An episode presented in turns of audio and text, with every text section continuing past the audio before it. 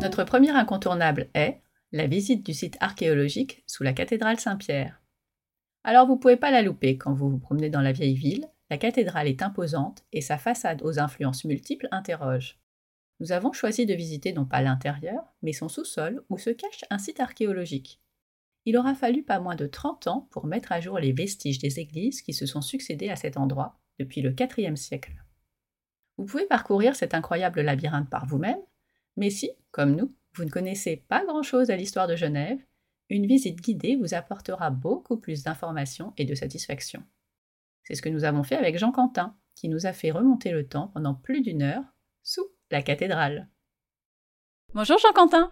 Bonjour, alors euh, je suis médiateur culturel euh, au site archéologique de la cathédrale Saint-Pierre de Genève. Et dans la prochaine heure, donc, on va visiter les dessous, les trésors de la Genève ancienne, la Genève de l'Antiquité, la Genève du Moyen Âge.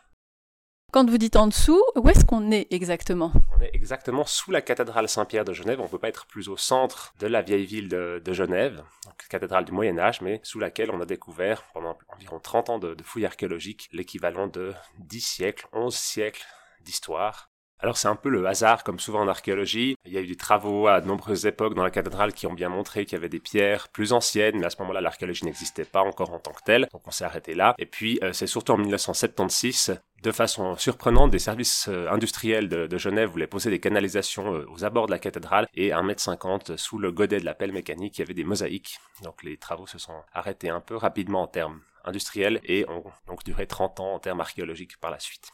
Qu'est-ce que vous allez nous montrer euh, si on peut faire un petit résumé?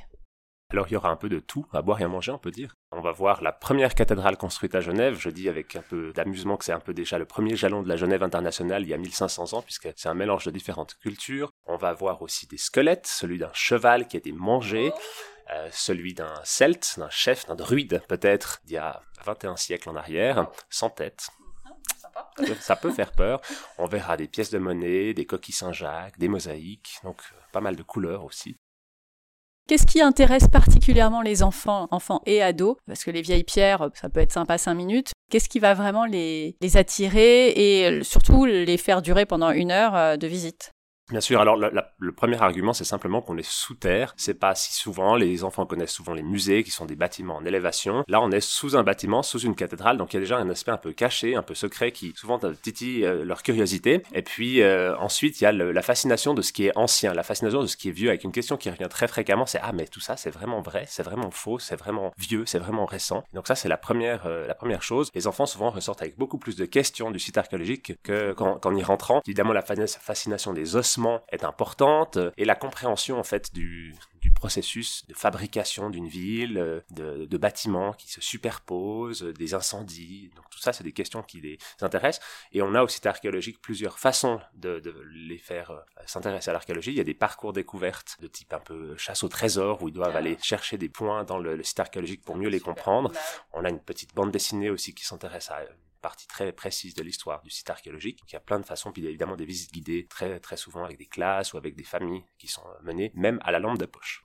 Ça, ça doit être drôle la lampe de poche. Alors on fait ça de temps en temps, notamment à l'automne, autour d'Halloween, évidemment plutôt en fin de journée quand les visiteurs ont quitté le site, parce que d'éteindre la lumière, ça peut poser quelques problèmes. Et puis on fait aussi sur demande quand euh, quand il y a des familles qui veulent faire ça ou des groupes. donc là évidemment là il y a l'aspect un peu surprenant de la lampe de poche parce que ça, ça a un côté un peu régressif. Et en même temps en termes archéologiques et scientifiques, c'est intéressant parce que ça permet de pointer, de mettre le focus littéralement sur des éléments ou sur sur d'autres, alors que quand vous visitez le site comme maintenant à, à la lumière, disons naturel ou artificiel, mais total, ben vous voyez des murs et des pierres partout qui sont parfois euh, pas très compréhensibles. la lampe de poche a tout son intérêt. La visite était tout simplement exceptionnelle. Ce lieu est riche d'histoire dans chaque pierre, chaque mosaïque. Les différentes époques sont signalées par des couleurs. On a aimé monter, descendre, tourner, découvrir de nouvelles pierres et de nouvelles histoires, et même voir des squelettes. Bon, alors ça, les enfants adorent, moi, moins. Un peu avant la fin de la visite, les lumières se sont éteintes. Je me suis littéralement figée en mode euh, c'est pas drôle les gars. Heureusement, la lumière a été vite rallumée, mais j'ai évité de m'éloigner de Jean Quentin pour la suite. Une heure de visite, c'est beaucoup, beaucoup d'informations. Il est impossible de tout retenir. Alors j'ai demandé à Jean Quentin comment les enfants peuvent se replonger dans cette histoire genevoise une fois remontés à la surface. Alors effectivement, on a fait un, petit livre, un petit guide, on appelle un guide à pattes, qui s'appelle Les Burgondes à Genawa. Genawa, c'est le nom de Genève en latin. Les Burgondes, c'est le peuple qui a érigé les cathédrales, qui a construit vraiment la Genève il y a 1500 ans. Et donc ce petit guide, ça leur permet à la fois de revisiter en, en couleur, avec des histoires, ce qu'ils ont vu dans le site archéologique, il y a aussi des petits jeux, et puis ça leur permet d'explorer quelques aspects techniques, typiquement la mosaïque, euh, ça leur permet aussi de rappeler euh, ce que c'est la, la, multiculturalité, puisque à un moment donné c'est une ville romaine, mais qui découvre une nouvelle religion, et c'est des sujets qui sont extrêmement euh, modernes en fait, en 2022, puisque le monde est fait de différentes influences, de techniques qui doivent être parfois redécouvertes pour comprendre ce qu'on fait aujourd'hui. Donc c'est un outil qui est assez, euh, assez sympathique. Et ça a été fait par qui ces livres-là? Alors c'est en fait une, par une petite équipe d'archéologues, Christine Hunziker et euh, Steven Hart, avec qui on a travaillé pour le contenu scientifique. Et on a travaillé notamment aussi avec un illustrateur suisse euh, de Diverdon qui a réalisé plusieurs petits guides à pattes sur plein d'autres sites archéologiques en Suisse ou musées archéologiques. Donc notre sujet c'est euh, les Burgondes à Genawa, mais il existe d'autres choses. Et chaque fois c'est deux animaux ou un, animal emblématique qui explique aux enfants le site archéologique. Donc dans notre cas c'est un coq et une poule qui parfois se chamaillent parce qu'ils sont pas tout à fait d'accord l'un et l'autre. C'est aussi la symbolique de ces deux influences euh, à la fois romaines, chrétiennes. Comment ça se passe? Parfois bien, parfois pas toujours. Eh ben merci beaucoup Jean-Quentin. Merci beaucoup. Comptez 8 francs suisses par adulte et 4 francs suisses pour les 7-16 ans pour la visite du site archéologique. Actuellement, 1 franc suisse égale 1,01 euros. Bon, on peut dire que c'est quasiment la même chose.